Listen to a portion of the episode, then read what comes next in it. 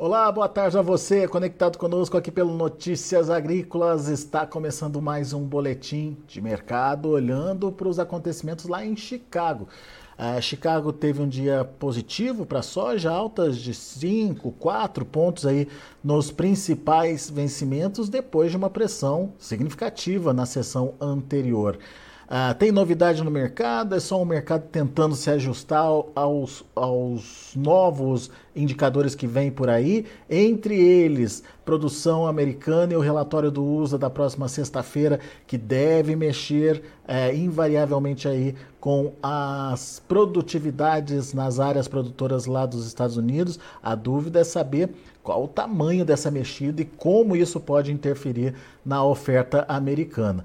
A gente vai conversar agora com o Camilo Motter, lá da Grano Oeste, direto lá de Cascavel, no Paraná, para entender com ele ah, o que está acontecendo no mercado e o que, que a gente precisa, precisa ficar atento a partir de agora e principalmente diante dessa perspectiva aí de mudança na produção americana. Seja bem-vindo, viu, seu Camilo? Obrigado por estar aqui com a gente, ah, nos ajudando a entender um pouquinho mais do mercado. Um dia positivo em Chicago, mas sem grandes alterações, quatro a cinco pontinhos de alta aí. Qual a análise que o senhor faz dessa alta e mais do que isso, quais são as expectativas para a semana e para os preços? Seja bem-vindo. Valeu, meu caro Alex. Boa tarde a você, boa tarde a todos. É, realmente hoje tivemos um dia que foi, em princípio, uma continuidade das fortes quedas de ontem, né? E no decorrer do dia, o mercado foi retomando a parte positiva da tabela. Esse lado positivo eh, teve a contribuição de uma melhora ou de uma melhor compreensão dos indicadores financeiros, porque Tivemos a China hoje de manhã liberando dados sobre o mês de julho, com uma queda acentuada nas exportações em relação ao ano passado, menos 14, 14,5% de exportações chinesas no mês de julho. E as importações também ficaram aí 10 ou 12% abaixo do que no mesmo mês do ano passado, né? Foram dados muito negativos, o mercado não esperava tudo isso, esperava queda, sim, mas não tudo isso. Sabemos que, em termos industriais, a China é o motor do mundo, é a fábrica do mundo. Absorve muita matéria-prima, commodities em geral, e vende produtos acabados. A gente não vê a China vender matérias-primas, basicamente ela vende produtos prontos, industrializados, mas é grande compradora de matérias-primas, seja, era, seja elas, sejam elas na área alimentar, sejam na área de energia e também nos metais. Né? Então, esse dado foi muito negativo. Também algumas empresas de rating classificando alguns bancos americanos eh, com notas um pouco inferiores. Tudo isso causou preocupações logo pela manhã, mas ao longo do dia isso foi absorvido. Mas o dado mais importante que revelou o, o tom positivo do dia foram as projeções para o próximo relatório de oferta e demanda, o relatório de agosto, é, que vai sair na sexta-feira, início da tarde, e esse relatório, em geral, é feito com dados de levantamento de campo. Né? Então, não são mais aquelas médias históricas, nem as projeções iniciais, nem a estimativa diária. O que vale agora, quer dizer, ele aproveita alguns desses dados, como a estimativa diária que saiu lá no final de, de junho, foi um grande baque para o mercado quando eh, houve uma redução diária em relação à estimativa inicial de 5%. Né? Ou seja, de 35 e tantos milhões de hectares, o plantio ficou em 33,5 milhões de hectares. Né? Caiu aí 1,7 milhão de hectares. Foi o baque no final de junho aí, que depois se acumulou com seca e tudo mais. E o mercado ganhou as proporções que ganhou aí durante junho e julho, né? Mas essas projeções para o relatório agora de sexta-feira indicam que o USA vai finalmente promover um corte na na produtividade da safra norte-americana. É, a produtividade norte-americana vinha sendo estimada como recorde histórico, em pouco mais de 58 sacas por hectare, e é possível que haja um corte de pelo menos uma saca por hectare para 57,3,4, algo assim. Isto dá um corte na produção em torno de 2 milhões de toneladas. Lembrando que no mês passado, em função da redução diária e não de produtividade, mas somente a redução diária, houve um corte de mais de 5 milhões de toneladas em relação às estimativas lá de junho, de maio, né? Então, isso passa a ser revisto agora também em termos de produtividade. Então, a produção deve ser estimada ao redor de 115 milhões de toneladas. O mercado viu isso também como um tom positivo, porque deve haver cortes nos estoques finais americanos, tanto para essa safra, que termina agora em 31 de agosto. Estamos já vivendo aqueles estertores, digamos assim, da temporada 22-23 e em 1 de setembro inicia a temporada 23-24. Então, esse estoque de passagem deve ficar um pouco mais apertado, é, que no mês passado estava na casa de 5,2 milhões de toneladas, deve ter alguma revisão para baixo, e principalmente para a temporada 23-24, que estava em 8,2 milhões de toneladas, deve cair para é, para algo como 5,5, no máximo 6, né? Então deve haver um corte bem expressivo. Deixa eu rever o do, o do ano passado, 6,9 milhões de toneladas de estoque final, 6,9. Deve haver uma queda. E o do próxima temporada 23, 24, 8,2, também se imagina aí ao redor de 6, coisa assim, 5 milhões no ponto no alto do 5 ou um 6 abaixo, né? Algo assim. Então, essas projeções todas devem trazer, ou o mercado já se posiciona mais comprador lá em Chicago. Né?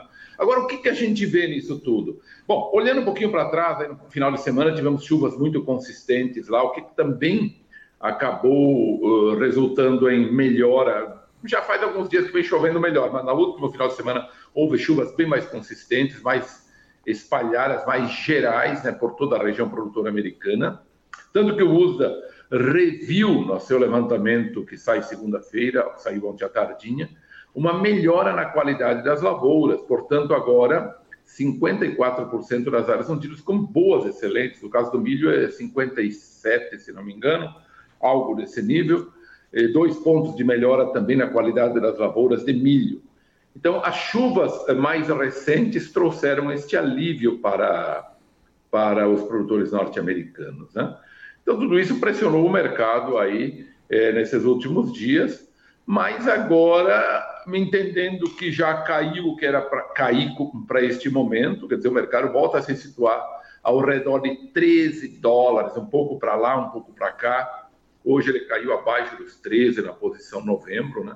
mas voltou a fechar um pouquinho acima dos 13. Então, eu me parece que é um ponto de navegação do mercado agora até sair o relatório.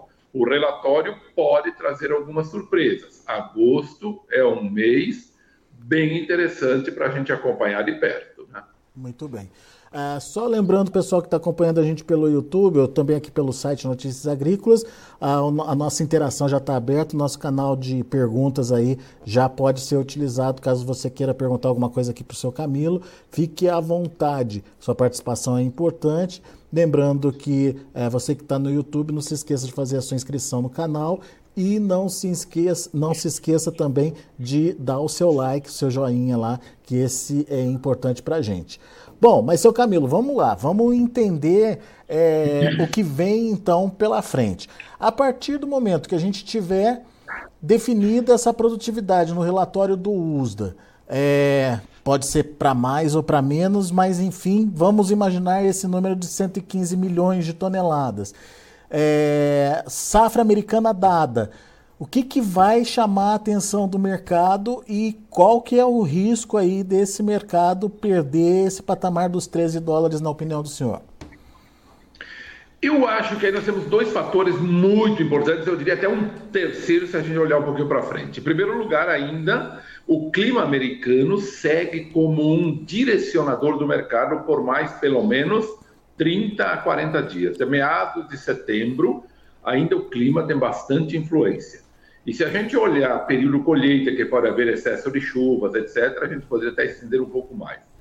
Então, como um driver do mercado, ainda temos o clima americano. Não se esgota com este relatório. Esse relatório vai ser uma projeção em cima do que as lavouras estão nos dizendo agora. Houve um bom alinhamento das lavouras com as recentes chuvas e algumas regiões, inclusive da, da soja, a seca anterior ela deve ajudar até na recomposição da produtividade, a partir do momento em que ela não prejudicou, a, não abortou as flores e permitiu, depois com a chegada da chuva, a formação de vagens e grãos. Mas todo produtor brasileiro conhece que durante a fase de desenvolvimento da planta, nos primeiros estágios, algum período de estiagem não é negativo, até ele pode se converter em positivo. Mas, de maneira geral, nós estamos aí perdendo, talvez, em relação a uma média histórica, uns 5, 6 pontos na qualidade, porque algumas regiões foram realmente mais castigadas. Bom, como temos ainda um período pela frente, segue o clima como um driver importante, como um direcionador importante dos preços. Por mais ou menos 30 Segundo dias ainda, então, né? Oi? Por mais ou menos uns 30 dias, até meados de, de setembro Exatamente. lá, então, né? Tá. E a gente vai ter isso, isso para a formação das lavouras, efetivamente, formação de grãos, enfim, para você determinar uma produtividade razoável. Mas a grande parte da, da lavoura está no campo, então vamos ter que monitorar também um eventual excesso de chuva, geadas antecipadas, inverno antecipado, etc., no período de colheita. Perfeito. Mas isso já é um segundo ponto lá para frente. Eu diria pelo menos 30 dias ainda é para definição efetiva de produtividade, tá? Muito bem. Segundo ponto. Oi? O segundo ponto que o senhor destaca? Segundo ponto, que a demanda global ela não está tão ativa e também está com poucos sobressaltos. Né? A oferta brasileira continua predominando no mercado ainda e a demanda pelo produto norte-americano, embora ela tenha tido alguns pontos positivos nas últimas semanas, houve semanas aí com 2 milhões, 2 milhões e meio de vendas para entrega nas próximas safras, a safra velha está praticamente encerrando, então quem está comprando agora raramente vai pedir um embarque agora, está comprando para a próxima safra. Embora tenha havido melhores volumes, ainda a demanda global está centrada no Brasil com preços melhores, e na medida em que a, demanda fica centrada no Brasil e não é uma demanda muito acirrada no contexto global, e isso faz com que os estoques americanos possam permanecer um pouco mais alto e isso mantendo uma certa pressão sobre os preços. Então, a demanda global ela está acomodada e muito mais centrada no Brasil e não no mercado norte-americano. E um terceiro ponto, eu diria, como é que estarão as chuvas, aí a gente já olhando um mês para dois meses para frente. Como se comportarão as chuvas e o clima na América do Sul? Isso vai ser muito importante porque pode determinar um recuo dos produtores em função de clima aqui também nessa altura, e eles têm uma postura mais defensiva quanto às vendas. Né? Então, eu diria, nós estamos entre clima nos Estados Unidos em finalização de temporada, clima no Brasil em início de plantio, início de temporada, e essa demanda que ela não está assim tão acirrada, está bem confortável, é, ou bem acomodada, com uma oferta relativamente confortável no geral, tanto Estados Unidos quanto o Brasil. Né? Pois é. Em se mantendo esse padrão de 115 milhões de toneladas previstas aí, ou projetadas aí. Tá tudo bem? O mercado fica tranquilo, seu Camilo? Fica bem tranquilo, a depender ainda de vários outros fatores, porque, hum. de qualquer maneira, nós temos que considerar que os Estados Unidos vão perder aí 7 a 8 milhões em relação, de toneladas em relação às iniciativas, às previsões iniciais. iniciais né? Então, está perdendo ele 7, 6 a 8 milhões, vamos dizer assim. Porém, porém, porém, nós temos aí outros fatores que entram no jogo. Como vai se comportar a demanda? Com a China reduzindo exportações e importações de matérias-primas. Ponto número um. Ponto número dois. Como vai se comportar os estoques americanos? Mesmo produzindo menos, os estoques vão ficar mais baixos, como deve vir agora, provavelmente no relatório de agosto, algum corte mas isso será persistente pela frente ou eles podem ser recompostos com uma menor demanda pelo produto norte-americano? Terceiro fator, como vão ser estimadas ou como vai ser estimada a safra brasileira e argentina? Porque se ela vier também com volumes crescentes, nós já temos previsões. O USDA, no último relatório, ele colocou a safra brasileira, ou prevê a safra brasileira da próxima, próxima estação, em 163 milhões de toneladas. Mas nós temos consultorias brasileiras já falando em 172 milhões de toneladas. Então veja bem, se o USA começar também a chamar para cima a produção brasileira e a Argentina se recompor para casas de 45 a 50 milhões de toneladas, é muito provável que esse corte hoje, avaliado para a safra norte-americana, ele simplesmente evapore, simplesmente não queira dizer nada em termos de oferta global. Então, nós vamos ter que ir monitorando como esses números vão se comportar aí pela frente. Muito bem. Então, é, essa é a condição é, de, de, de, movimentação de preços lá para Chicago. Agora, e para o Brasil, seu Camilo? Como é que a gente entende a comercialização, entende a precificação da soja por aqui e que momento a gente está vivendo, na sua opinião? Bom, só para dizer que, falando ainda em Chicago, Alex, pois a não. gente está vivendo preços ainda historicamente altos, acima de 13. 13, né? né? Claro que se houver uma recomposição de produção, a gente pode ter esses números caindo. Bom, aqui em termos de Brasil, nós tivemos um, um, um aumento significativo até do, dos prêmios, mas não tão expressivos quanto a tela mostra, né? Por que isso? Porque a tela mostrava prêmios negativos e fortemente negativos em junho e julho, mas aplicados sobre julho, que tinha um preço em Chicago muito mais alto. Quando eles se alteraram para agosto, setembro, novembro, a gente vê que os prêmios subiram bastante, como eles estavam precificados para frente também, né, mais altos. E subiram muito mais do que isso. Hoje nós temos prêmios ao redor de 80 a 100, 120, depende de momento e tudo mais. Nesses últimos dias, entre 80 e 120 pontos acima de Chicago. Só que essas posições em Chicago também estão menores. Nós chamamos isso de mercado invertido. Os mercados geralmente financeiros, por exemplo, que é um bom exemplo, ou da taxa de câmbio, por exemplo, taxa de juros, etc. Quanto mais longo, sobe mais, né? O dólar, quanto mais longa a taxa, alongada no tempo, mais alta ela é. é e assim vai. Por quê? Porque embute custos nesse, nesse carregamento ao longo do tempo, né? No caso de commodities, nem sempre é assim. Às vezes nós temos preços presentes mais altos do, do, do que os futuros. E na área agrícola, todo mundo conhece bem isso, porque o, o, mês presente ou as posições mais próximas reflete, por exemplo, uma situação de escassez de produto, de quebra de safra. E os meses mais longos, eles embutem uma previsão de aumento de produção estímulo para a produção maior em função desses preços mais altos do presente, né? E é isso que está acontecendo ou veio acontecendo ao longo de todo este ano. A posição, as posições mais próximas sempre cotadas mais altas e as posições para frente, para frente mais baixas. Inclusive a gente pode ver agora a posição uh, setembro, se não me engano, aí cotada bem mais alta do que novembro, acho que 40, 50 pontos pelo menos acima, mas já teve até um dólar, um dólar e meio mais alta. Bom, isso se reflete nos prêmios também. Na medida que você trava para frente, você toma uma posição de futuro que está menor e o prêmio acabou, acaba sendo bem maior. E aí também não é só por esta razão que o prêmio é maior, mas também porque nós vamos entrando, na medida que o tempo avança, no período de entre-safra, quando se supõe que a oferta brasileira vai ficando menor. E, portanto, quem quer comprar aqui vai pagar um prêmio mais alto, com certeza. E, Bom, sobre prêmio é isso. Tivemos na... uma melhora relativa, relativamente boa nesse período. Na opinião do e senhor, seu Camilo. melhorando, né? Na opinião do senhor, só, só, antes, só antes da gente evoluir aí para o dólar, é, na opinião do senhor, essa disputa interna vai ocorrer esse ano? É, no mercado interno para a indústria, você Isso, se refere, né? Exatamente. Olha, em princípio, ela não parece muito plausível que aconteça. Nós vamos nos estender exportando bons volumes, acredito, novembro, dezembro adentro. Nós estamos aí com 72, 73 milhões de toneladas embarcadas. Vamos fechar com 77, 78 esse mês de agosto.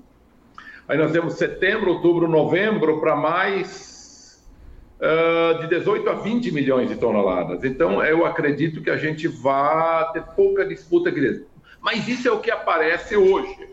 O cenário terá que ser melhor avaliado na medida em que nós temos a evolução da finalização da safra norte-americana e a condução, especialmente em termos de clima, da próxima safra brasileira. Aí a gente pode ter um acirramento da demanda ou não. Né? Então, vamos depender muito muito mais do que vem pela frente do que propriamente o que temos aí de oferta hoje disponível. Muito bem. Agora sim, seu Camilo, desculpa, eu te interrompi aquela hora. Se eu não me engano, o senhor ia entrar na, na questão do dólar aí, não é isso? Exatamente. Então, a terceira perna formadora do prêmio, depois que falamos de Chicago e falamos de prêmios, a terceira perna, formação do preço interno, é a taxa de câmbio, né? E a taxa de câmbio teve uma melhora relativa com os diversos eventos que tivemos aí, né? Aumento da taxa de juros americana, redução da taxa de juros no Brasil, um certo desconforto com relação a, a rating em alguns países, situação do mercado global, de financeiro global, com algumas dúvidas, etc, etc. Isso, uh, o endividamento do governo, que é só crescente, e as notícias nesse sentido levam a, a, a certa urgência desse arcabouço fiscal e que ele contenha mecanismos de contenção do, do aumento da dívida pública, né? Então, o, o, o mercado está vendo que há um certo, uh, um certo relaxamento nessas questões. O governo, inclusive, agora querendo incluir uh, investimentos estatais fora do, do controle de gastos, etc. Enfim, tudo isso acaba influenciando a taxa de forma positiva ou é, desvalorização do real. Então, nós, ele saiu aí de 4,70 próximo a isso para 4,90. Tivemos momentos até 4,93, 94, se não me engano, hoje. Ele acabou se acomodando agora mais no fim da tarde. Mas isso também já significou aí uns 4%, 5% de, de de elevação da taxa cambial, o que também ajudou na composição do preço interno. Então, se a gente colocar esse aumento da taxa de câmbio com boa melhora no prêmio, basicamente ele compensou é, grande parte das quedas que tivemos aí nas últimas sessões. Semana passada tivemos uma queda acentuada até, até ontem, né? Seguimos com queda lá em Chicago, né? Então, tudo isso foi de forma é, inversa compensado por, por câmbio e por prêmios, né? É, pois é. E, bom, então a gente tem aí uh, uma expectativa melhor para preço, seu Camilo, no final das contas, ou uma expectativa pior para preço?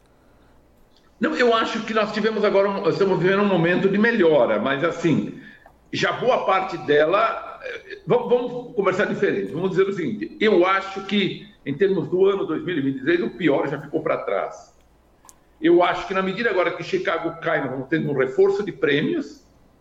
O câmbio, eu não vejo forma dele retornar abaixo dos patamares que já esteve aí, mas é uma opinião muito pessoal minha. Nós sabemos, e todo mundo sabe, que fatos novos podem vir a mercado, mas em termos de Brasil, os fatos novos que vêm geralmente têm sido fatos não muito agradáveis para a economia e, portanto, com reflexos na desvalorização do real e mais desses eventos podem surgir no decorrer. Né? Então, acho que a taxa de câmbio, se subir próxima de 5 ou ficar ali ao redor de 5, também não está muito fora do que eu vejo em termos da condução da economia brasileira. Não vamos falar também em colapso, né? mas é, acho que a gente pode ter é, um certo, uma certa desvalorização do câmbio ainda em, em progresso no decorrer. E Chicago, na medida que se ele cair um pouco mais no decorrer eu acho que nós vamos ter compensação por prêmios. Mas mesmo que Chicago se mantenha estável nesses patamares, acho que os prêmios tendem a subir um pouco mais no decorrer, penso eu. Então eu acho assim que o pior em termos de preço para este ano já ficou para trás. Aqui no oeste do Paraná, por exemplo, nós tivemos negócios, sempre pensando em prazo máximo de 30 dias, a 125, 126 no pior momento. Hoje a gente fala em 136, 137 no, no, nos últimos dias. Já tivemos algo próximo a 140 até antes dessa última uh, temporada de queda aí nos últimos 5, 6 sessões, né? Então já tivemos preços um pouco melhores também. Mas o que vem pela frente acho que é um pouco isso. Uma certa estabilidade em Chicago pelos próximos dias, não vamos ficar oscilando ao redor dos 13 aí, mas vamos depender daqueles fatores que eu falei, nos próximos 30 a 45 dias, analisar bem finalização da safra americana, início do plantio brasileiro e comportamento da China nas compras. Vejo a China muito estabilizada, vejo o clima americano dentro de uma certa normalidade agora, mas vai ter essa quebra, acho que isso vai ter que ser computado. E no Brasil, muito em aberto a questão climática ainda, porque nem iniciamos o plantio, que deve se iniciar daqui 30, 35 dias. Né? Muito bem. Seu Camilo, vamos então aguardar as cenas dos próximos capítulos. Me parece que é um relatório importante esse de sexta-feira, principalmente por conta dessa. É, que vai ter um corte de produtividade, o mercado já, já sabe. O problema é saber que tamanho vai ser esse corte, né? E até que ponto ele pode influenciar aí a, a formação de preços. Até uns 115 milhões de, de, de toneladas é, estaria precificado, seu Camilo? Eu acho que sim. Talvez amanhã a gente possa ter agora os fundos voltando, e nós vamos ter muita questão técnica nesses dias. É, né? Vamos esquecer um pouquinho fundamentos agora e muita questão técnica. Fundos podem estar comprando e a gente ter momentos melhores. Tá. Claro, de repente seria momento até de participação, porque se os fundos que andaram vendendo bastante passam a ser comprados imaginando que este corte de produtividade possa dar algum alento aos preços, então, os fundos vêm comprando e a gente tem uma repicada, que depois pode voltar a esses patamares depois do relatório. Né? A gente vai ter uma boa movimentação nesses dias lá em Chicago, com certeza. Boa. Seu Camilo, obrigado, viu, mais uma vez por estar aqui com a gente e é, trazer um pouquinho da sua experiência e contar um pouquinho do que, que o senhor está vendo aí desse mercado de formação de preços de grãos, em especial da soja lá na Bolsa de Chicago e também aqui no Brasil. Volte sempre. Valeu, um grande abraço a você, Alex. Abraço a todos. Até a próxima. Até a próxima. Tá aí, Camilo Motter, Granoeste, direto lá de Cascavel, no Paraná, trazendo as informações do mercado aqui pra gente. Uh, um mercado que está de olho no que vai acontecer na próxima sexta-feira, principalmente em relação aí à precificação da soja e mais do que isso, a produtividade da soja lá nos Estados Unidos. Essa produtividade vai é, dizer o real tamanho da oferta americana por lá. Deixa eu passar para vocês os números da, é, da soja, do milho e do trigo, números que é, são de fechamento do mercado já. Você acompanha comigo na tela o agosto para soja, fechando a 14 dólares e 30 centos por bushel, é, com alta de 15 pontos e meio. O setembro já com alta, mais bem mais moderada, de 5 pontos mais 25 a 13 dólares e 53 centos por bushel. Em novembro, 13 dólares e 6 centos por bushel, 4 pontos de elevação. E o janeiro, 13 dólares e 15 centos por bushel, 4 pontinhos aí também de alta. Entre 4 e 5 pontos, portanto, os principais vencimentos é, ficaram positivos hoje na Bolsa de Chicago. O milho para setembro, 4 dólares e 85 centos por bushel, 3,5 de alta. Dezembro, 4 dólares e 98 centos por bushel, 3 de alta. O março, 5 dólares e 12 centos por bushel, também com 3 de alta. E o maio, 5 dólares e 20 centos por bushel, 2 pontos mais 75 de elevação. E para finalizar, a gente tem também o trigo. Para setembro, 6 dólares e 56 centos por bushel, com queda de 1 ponto mais 25. Já os demais vencimentos encerraram em alta. Dezembro fechou com meio pontinho de alta a 6,81. O março, 0,75 de alta a 7 dólares e 5 centos por bushel. O maio, 7 dólares e 18 centos por bushel, com alta de 1 ponto mais 25. São números, portanto, já de fechamento do mercado lá na Bolsa de Chicago. A gente fica por aqui, daqui a pouquinho tem outras informações e mais destaques. Continue com a gente.